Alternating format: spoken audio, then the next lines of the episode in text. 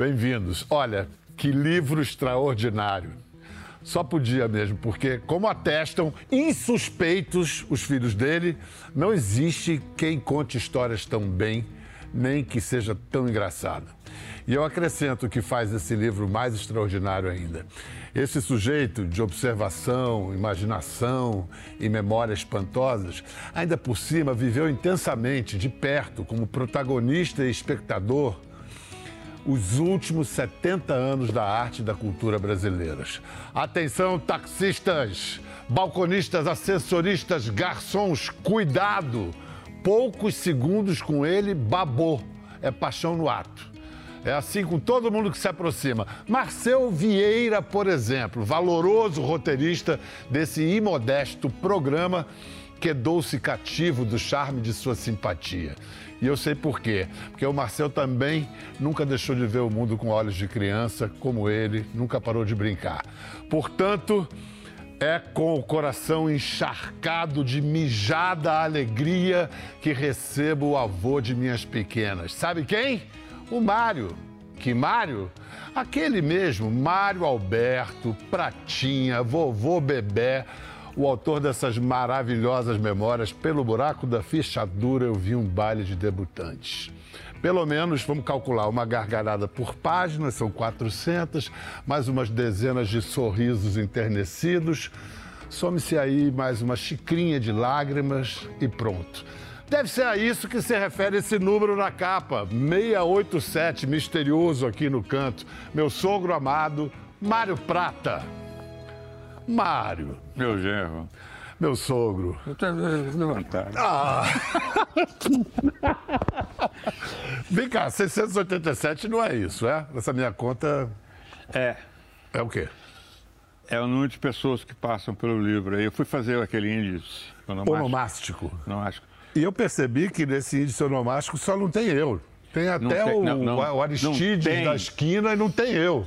Não tem pelo seguinte, tem Pedro, se procurar. Ah, uh -huh. e, tem, e, tem, e você está colocado numa história, que eu posso até contar aqui, maravilhosa. eu sei. Que entra entra toda a tua família, todos os seus anexos, os Diegues. Você, Nara, vai, você vai falar disso. As Nara eu... Leão. Você tá, eu não ia pôr Pedro Bial. seria, seria cartear marra, entendeu? Falei, entre, entre essas 687 pessoas, vem presidentes de Jânio a Lula, Fernando Henrique, pelo menos um rei, Pelé, um ditador, Fidel, tem um louco ascensorista chamado Machado, tem grandes astros, estrelas do jornalismo, do cinema, teatro, televisão do Brasil e alguns gênios como Nelson Rodrigues e Milor Fernandes. Vamos começar pelo Machado. Acho essa história do Machado. O ascensorista Dom Quixote, que enlouqueceu de tanto ouvir história. Você se identifica com ele? Ele, ele era casado com uma, com uma empregada, com uma diarista minha, e, e, e ele ficou louco. Ele era assessorista de um prédio. E ele ficou louco, foi internado, eu acompanhei essa história toda. E o motivo que levou o Machado à, à loucura é que ele ficava oito horas por dia num prédio imenso e entrando e saindo pessoas, enquanto só ele que estava fixo lá dentro. E ele ficava ouvindo começo de conversas e o cara saía. Ou então o cara já entrava no meio de uma história e saía do fim. Ou então eu ouvia só o final. O cara entrava e falava, ah, também é com papagaio, até eu, né? Então ele não sabia ele passava o dia, meu, imagina que, que aflição, ouvindo história, sem começo, ou sem fim, ou sem meio, ou só com o começo. Enlouqueceu, porque ele ia para casa e disse que ele sonhava com aquelas histórias, tentando é um, é um personagem que... espetacular. Espetacular, rapaz. Você provavelmente, se não pegasse o fim da história, você inventava o final da história. Com certeza. Com certeza. Com né? certeza. Porque o que se diz é que o gênero da autobiografia, memórias, é um gênero de ficção também, né? Você mentiu muito nesse livro? O Bial, o, o Nelson Rodrigues, que você citou aí, que eu considero o maior escritor do Brasil, em todos os gêneros, crônica, romance. Teatro. Bom, teatro não. Nem se fala. É indiscutível. O Nelson falava um negócio que era o seguinte: que uma vez no Rio, houve, ele trabalhava naquele jornal do, do pai dele e tal, e ele era diretor da redação. E teve um incêndio lá na Lapa, ele mandou um repórter para lá, não tinha assunto, ele deixou a primeira página, com, com, com espaço para foto, esperando o repórter. O repórter voltou e falou, não, era um, uma bobagem, apagou com um, um regador de planta, apagou o incêndio. Falou, mas não tinha nada assim, nada. Ele falou, ah, tinha um passarinho lá se batendo numa gaiola. Ele falou, volta lá, fotografa, chacoalha essa gaiola, fotografa esse passarinho e põe aqui. Aí meteu a foto do passarinho, assim, soltando penas dentro da coisa, e incêndio é, é, devassa fauna e flora na Lapa, entendeu? Aí. Qual cronista que vive sem um passarinho? E esse cara começou, que deu o nome, o Nelson Rodrigues deu o nome de passarinho. Falava, pô, atualmente os cronistas não estão usando passarinho. Passarinho é uma coisa que não é uma mentira, mas que pode ser provável. Por exemplo, no livro tem um passarinho que eu pus. Quando meu pai não queria que o Pelé fosse jogar futebol, ele falou para o pai do Pelé. Falou, não, rapaz, desse aqui, o menino aqui, é, é, é Deixa eu terminar o ginásio, ele está com 14 anos, não sei o que e tal. Aí eu pus no passarinho, eu falo com o governador, que o rapaz era alto nível, eu tinha um emprego aqui na repartição para ele, futuro garantido. Isso é um passarinho. Mas é um passarinho que vem num crescendo e por se tratar de Pelé, e essa história é verdadeira. É verdadeira. Imagina se o Dondinho, porque o Dondinho estava man, manco nessa... Puxa, eu vi, conheci o Manquinho. Ele não mancava, ele puxava uma perna. E tinha e sido eu... um craque e se machucou. Jogou no Atlético Mineiro, é. pô. Tem um jogo que ele fez cinco gols com a cabeça, coisa que o Pelé nunca fez. O Pelé tentou, nunca fez o que o Dondinho fez. E, e, o, e o Dondinho, ainda bem que não ouviu seu pai, hein? Que bom, né? Poxa. Chefe nunca, nem sempre está certo. É, nem sempre. Vem cá, você diz que o livro é resultado de conversas, logo na segunda folha de rosto, de conversas com Caroline Soares Almeida. Quem é Caroline Soares de Almeida, a quem tantos devem tanto? Eu, principalmente. Ela é antropóloga, além de historiadora e, e, e professora de educação física. Bom, é uma doutora da, da UFSC. E a gente começou a conversar e de repente eu comecei a contar a história para ela, mas não que ela pedisse para eu contar a história. Tinha um assunto assim qualquer, tinha uma história que cabia ali, eu comecei a contar, aí comecei a gravar o título da história. Para não esquecer. E preso na pandemia, comecei a escrever aquelas histórias. A Carol tem uma capacidade de ouvir que eu admiro muito, que as pessoas não estão mais ouvindo. O mundo parou de ouvir. Por causa daquele Zuckerberg. Em boa parte eu concordo plenamente com que você. eu termino o livro, é. a última frase, eu mandei ele pra puta que o pariu. É a última, última frase do livro. A tua sogra, Marta, falou assim: Prata, você vai terminar o livro com essa frase? Eu falei: Vou. Porque esse cara é o culpado. É o culpado. Agora, esse clima de estar tá contando uma história numa mesa de bar, isso está no livro. E, e tá. também uh, tem um ritmo, o livro, muito. Uh, sedutor, porque é tudo pequenininho, são duas, três ah, páginas. É, isso é genial para o é mundo de hoje. É. lendo assim, quando você vê, você devorou o livro. Vem cá, por que, que você fez questão de que os filhos... Antônio escrevesse o prefácio, Maria escrevesse a orelha, Pedro tirasse a foto. Por que você fez isso? Fez questão disso? Sobial, você deve ter percebido já que eu vivo numa família onde todo mundo é escritor e jornalista. E um dia eu estava na casa do Antônio, estava mais ou menos todo mundo junto.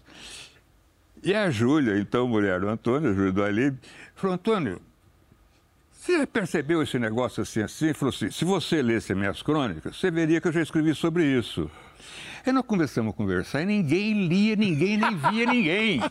Inclusive seus filhos não liam você. Não, o Antônio confessa no prefácio que ele não morava comigo, não lia ninguém lia ninguém. Ah, mas a Maria alega que ela não precisa ler porque ela já viveu não, não, essas não, coisas é, que você não, conta. É desculpa. É você desculpa. ouviu você contando e viveu e presenciou essas desculpa, coisas Desculpa, eu falei assim, tanto é que quando eu terminei o drible da vaca anterior, eu pedi para você ler E falei, já que ninguém lê na família, leia você. E eu você li com leu. grande prazer. Pois é, aí eu peguei agora, falei, vou pedir uma orelha para um, prefácio para o outro. Agora eles vão ter eles que vão ler. ter que ler. E a Maria leu. Leu. E não só leu, como meteu um copy dash Meteu. forte ali. Já, já começou pelo título, que era Que Porra é essa? Que- Aí ela falou, que porra de título é esse, Mas né? sabe o que que é? É porque eu, eu comecei a escrever esses textos, todos isolados. Eu cheguei até a mandar para umas editoras para ver se alguém me falava alguma coisa. E eu, eu falei, que porra é essa? Eu queria, eu queria saber. Eu vou agora é, dar um depoimento da primeira história que eu ouvi de Mário Prata, que é uma, famo uma famosa história, virou um hit da família, já foi contado em vários programas. A história do Lambi Pinto. E a gente vai mostrar o Antônio Prata, o filho mais velho de Mário, contando para o nosso amado Jô essa história. Num certo momento, minha irmã viu, ou pelo menos disse que viu um, um carro parado no acostamento e viu um casal dentro desse carro. E ela deu um grito, ela falou: Ah, ela, ela tá chupando o pinto dele. E a gente começou imediatamente a gritar dentro do carro: Tá chupando o pinto dele, ela tá chupando o pinto dele, ah, que horror, né? E meu pai, com essa política pedagógica um pouco excêntrica, vira pra gente e fala: Gente, o que que tem? Como que que tem? Ela tá chupando o pinto dele. Na- Naquela época a gente não imaginava que essa fosse uma ação possível, real da vida. Né? Eu falei, gente, chupar pinto é uma coisa muito normal. A Luciana chupa o meu pinto, a sua mãe chupa o pinto do, seu marido dela, a sua avó chupa o pinto do seu avô, a mulher do Sarney chupa o pinto do Sarney. E aí. Obrigado pelas palmas. Ajuda muito na recuperação. Ou seja, o menino ficou traumatizado. Não. Essa história, eu, eu adoro essa história pelo seguinte: eu tive uma fração de segundo para falar alguma coisa. Eu podia traumatizar esses caras até hoje. Eu sei testemunha que eu não traumatizei ninguém. Porque se eu falo, nossa, não acredito, mentira, é o cotovelo. Meu, aí eu, eu me lembro, eu, eu sem olhar para trás assim, e não andava. Não andava, aquilo ali ia até o final ali. Não andava, era um clássico ali. Aí eu virei. Um boquete clássico. é. Falei, normal. Agora, o pior ele não contou. Eu, então ele contou depois, que foi o seguinte. Aí nós fomos para casa e ele pergu- perguntando, fulano, lembra o Pinto? Fulano, foi, foi, todo mundo. Ah, eles riram. Aí chegou na casa deles, era um domingo à tarde. Estava Marta, o Nirlando, os pais do Nirlando, numa visita formalíssima, e eles entraram de dedo assim, você lembra o pinto dele, você lembra o pinto dele. Aí E, e a Marta? me pegou pelo braço, foi na cozinha, prata, aquele jeito dela, prato, o que é isso? Aí eu contei a história e falei assim, tô errado. Ela falou, não, Ai, que delícia. delícia. pinto. Vem cá, o que eu, eu achei tão. Eu fiquei muito comovido quando eu descobri por que, que o livro se chama eu, Pelo Buraco da Fechadura. Eu vi um baile de debutantes. O Mário Prata, ele dá Tem que falar, tem que falar logo antes que a gente esquece, que é da geração editorial. geração editorial. Parabéns, geração Imediato. editorial. Nós agradecemos penhoradamente. Mas você paga tributo a vários textos, e, mas o texto do baile de debutantes não é do Mário, é da Dona Dídia. Dona Dídia, que é a mãe dele. É um texto primoroso, comovente, arrepiante. Na- Quando você pediu esse texto para ela, em que condições? Pois quando? é, rapaz, a, a mamãe sempre escreveu bem. E quando a mamãe ficou com Alzheimer, ela chegou num ponto que eu gosto de contar essa história para as pessoas saberem dessa possibilidade de tratamento com, com pessoas com, com Alzheimer ou outra demência qualquer. Eu cheguei em casa um dia, tinha um, um recado dela assim. "Ah, Roberto, estou na casa da mãe Cota, ali na Segismundo Mendes, descendo depois da igreja, primeira esquerda, não sei o quê. Vou lá encontrar com a, com a madrinha Ponina, com a,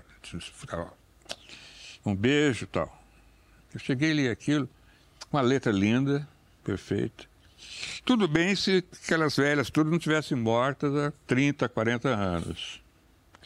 Aí no dia seguinte ela começou a me contar uma história de um baile, a fantasia, baile caipira, onde ela conheceu meu pai. com detalhes de descrever as roupas que eles estavam. Eu falei, mamãe, você não quer escrever para mim? Eu publico no Estadão. Ela já ficou toda orgulhosa. E. O que, que você quer que eu escreva? Eu falei, escreva sobre o teu baile debutante. Aí quando chegou o texto, bicho, eu não, eu não mexi uma vírgula. Inclusive tem dois erros de ortografia que eu deixei os dois erros. É, eu, dança com S, Isso, né, que é muito comum para essa época. Eu não sei se usava assim, eu mas eu que deixei. já foi, é. Mas ela faz um texto que, eu, que, além da lembrança dos diálogos, ela dialoga com a mãe. Tem frases do pai vestindo o smoking. É tão rico. E ela tem uma técnica de pôr aspas para o diálogo, com tracinho, com hífen. E, e é, emocionante. Muito, muito. Sabe? Então, eu estou contando isso aqui, e até te agradeço você puxar esse assunto. Afinal, ela é tataravó das tuas filhas. Porque as pessoas que, que têm contato com, com em situações assim de demência, de Alzheimer e tal, peça para contar histórias antigas. E se a pessoa tiver uma capacidade para escrever essas histórias, sabe? É, é, é, uma maravilha e, e, é muito surpreendente. Primeiro, o Pelo Buraco da Fechadura é uma citação a Nelson Rodrigues, que disse que a vida toda dele era um menino vendo o mundo pelo buraco da fechadura Isso. e você se identifica plenamente. Tem a epígrafe.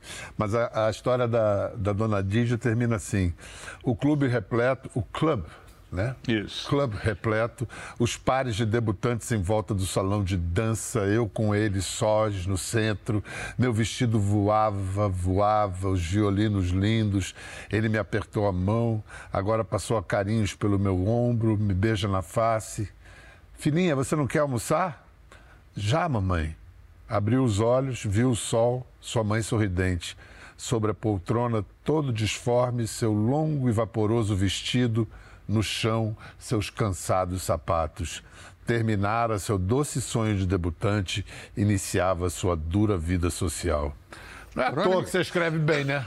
oh, tem filiação, pô. Olha que texto, é. eu tô quase chorando. É lindo, Eu mesmo. não pus uma vírgula, eu mandei para Maria o original. Maria tem. O original. Em Lins, a...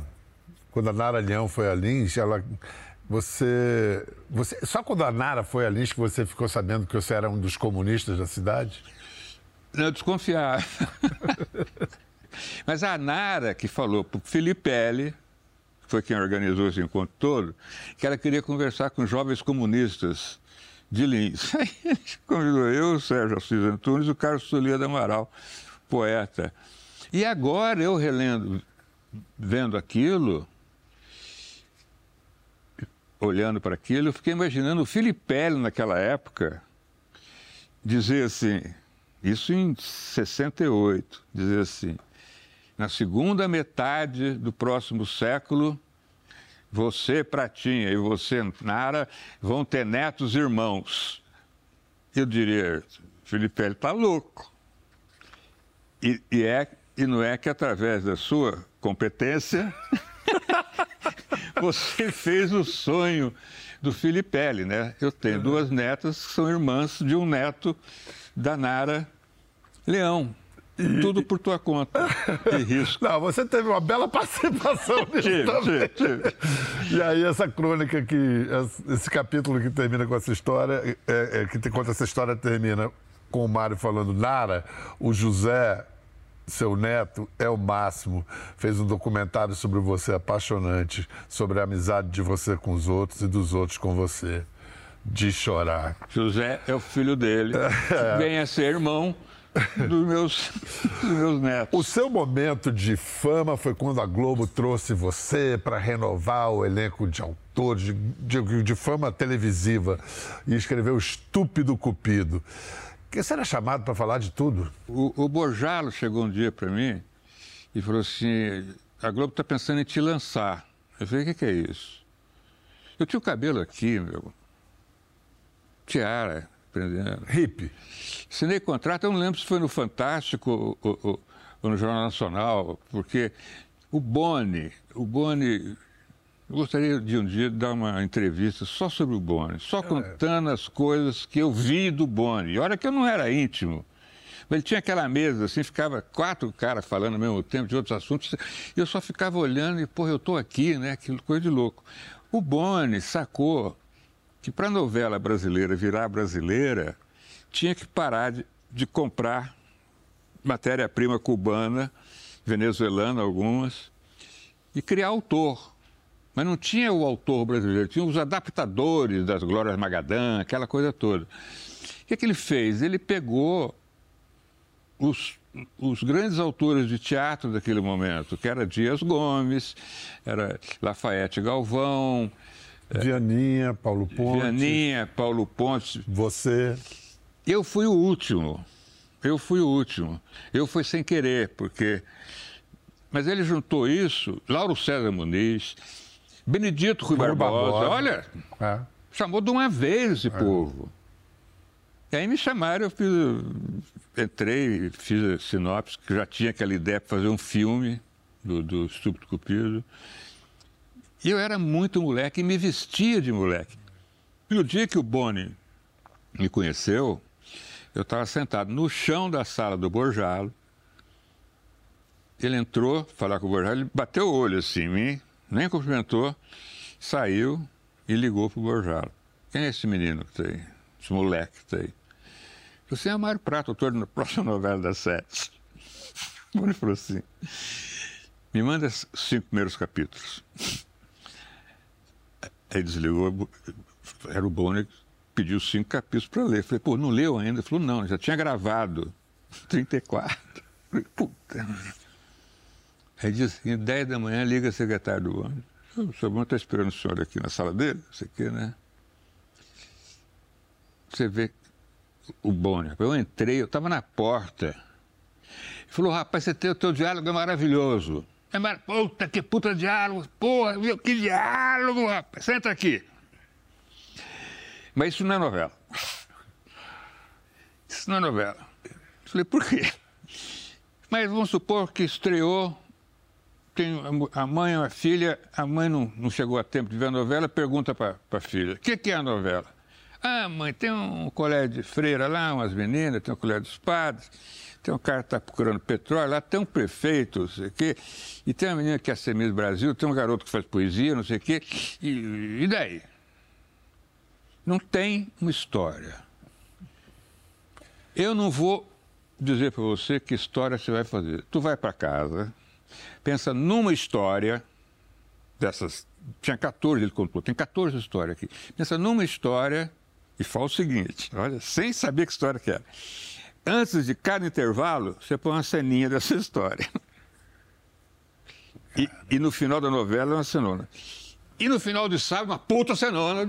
Gente, que, que coisa, né? É um gênio, né? Gênio. É um gênio. Eu fui no avião, no avião, estava no Rio ainda.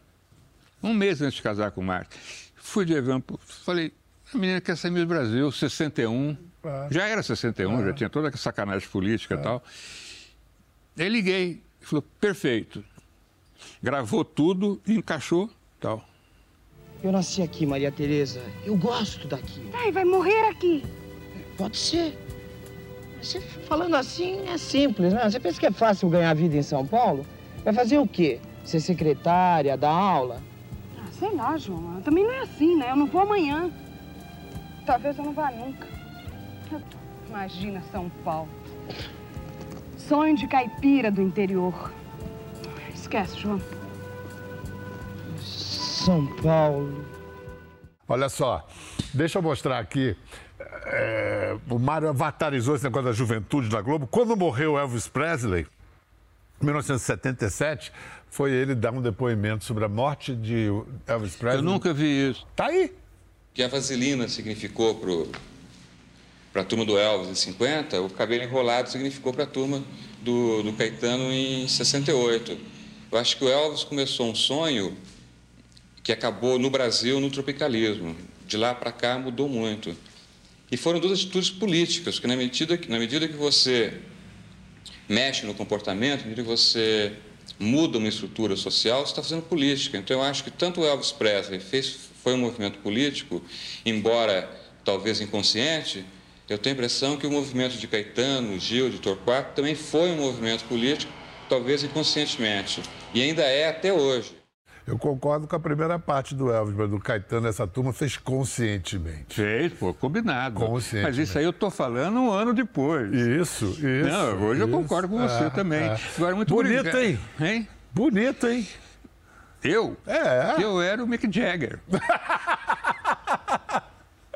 Mais bonito que o Mick É o Jagger. Mick Jagger, pô. Olha É. aí. Tá Vou mostrar, vou, vou mostrar vocês é, o quê? Quantos anos depois? Sete anos depois, você com a sua peça Purgatório, uma comédia divina, bombando. As peças do Mário ficavam anos em cartaz, eram um grande sucesso. E aí ele conversando sobre Purgatório com Marília Gabriela. Outro visual. Porque a gente aprendeu que o purgatório era o lugar, o céu e os bons, o inferno os maus, e o purgatório ia o pessoal mais ou menos, que ficava ali purgando para ir para o céu. Aí eu comecei a pensar o, o, o purgatório deve ser o quente, porque se vai para lá os mais ou menos, entendeu? Lá que deve estar todo mundo, entendeu? Leila Diniz, João Leno, Marilyn, né? É, Teotônio e tal. Então, na, na- na, concepção da gente, o purgatório que é o quente. O, o céu é chatíssimo, entendeu? É branco, é um horror. E o inferno. Então é o seguinte: quem vive aqui o prazer sem culpa, vive no purgatório. Se você vive o prazer com culpa. Vai pro você- inferno. Claro, você vive no inferno, é um horror. E quem não vive o prazer vai pro Vai pro céu, é? céu.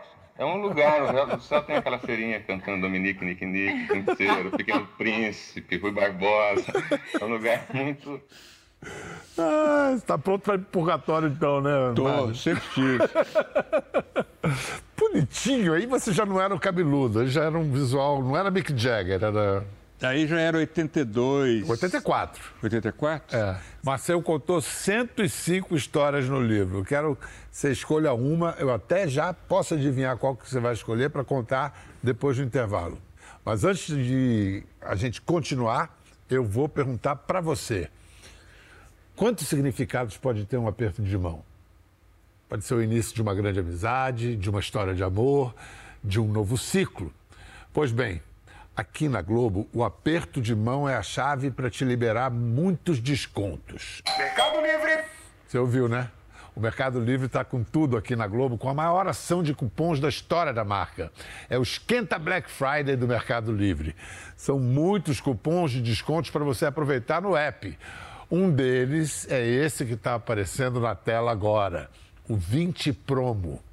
Entre tantos outros que vão surgir quando você vir alguns apertos de mão aqui na programação da Globo. Então você fica ligado, porque viu o logo do Mercado Livre apertando a mão e ouviu essa campainha, Mercado Livre! tem cupom na telinha para você usar. É importante usar na hora porque eles ficam disponíveis por um tempo limitado. E é fácil, basta você entrar no app do Mercado Livre, pôr sua compra no carrinho e aplicar o cupom no final da compra. E tem mais, o Esquenta Black Friday do Mercado Livre está cheio de ofertas incríveis. São milhares de produtos com super descontos de até 70%. Entrega grátis e rápida. Então aproveite, não esquece de ficar de olho na programação aqui da Globo para encontrar muitos cupons liberados com apertos de mão. Esquenta Black Friday do Mercado Livre. Tá na mão e tá na tela da Globo. Mercado Livre. O melhor tá chegando. Bem-vindos de volta à nossa conversa com Mário Prata, que está lançando o seu livro de memórias.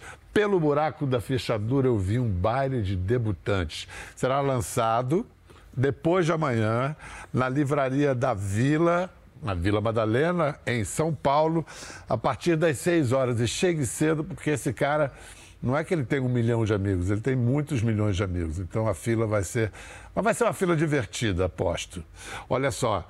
Então me conta, termina, porque eu acho que eu sei a história que você vai contar, que é a história como é que você se torna um dramaturgo, e é uma história É, muito é linda, É porque é uma história de como uma- um gesto de violência, de ditadura, uma coisa horrorosa, cria um artista.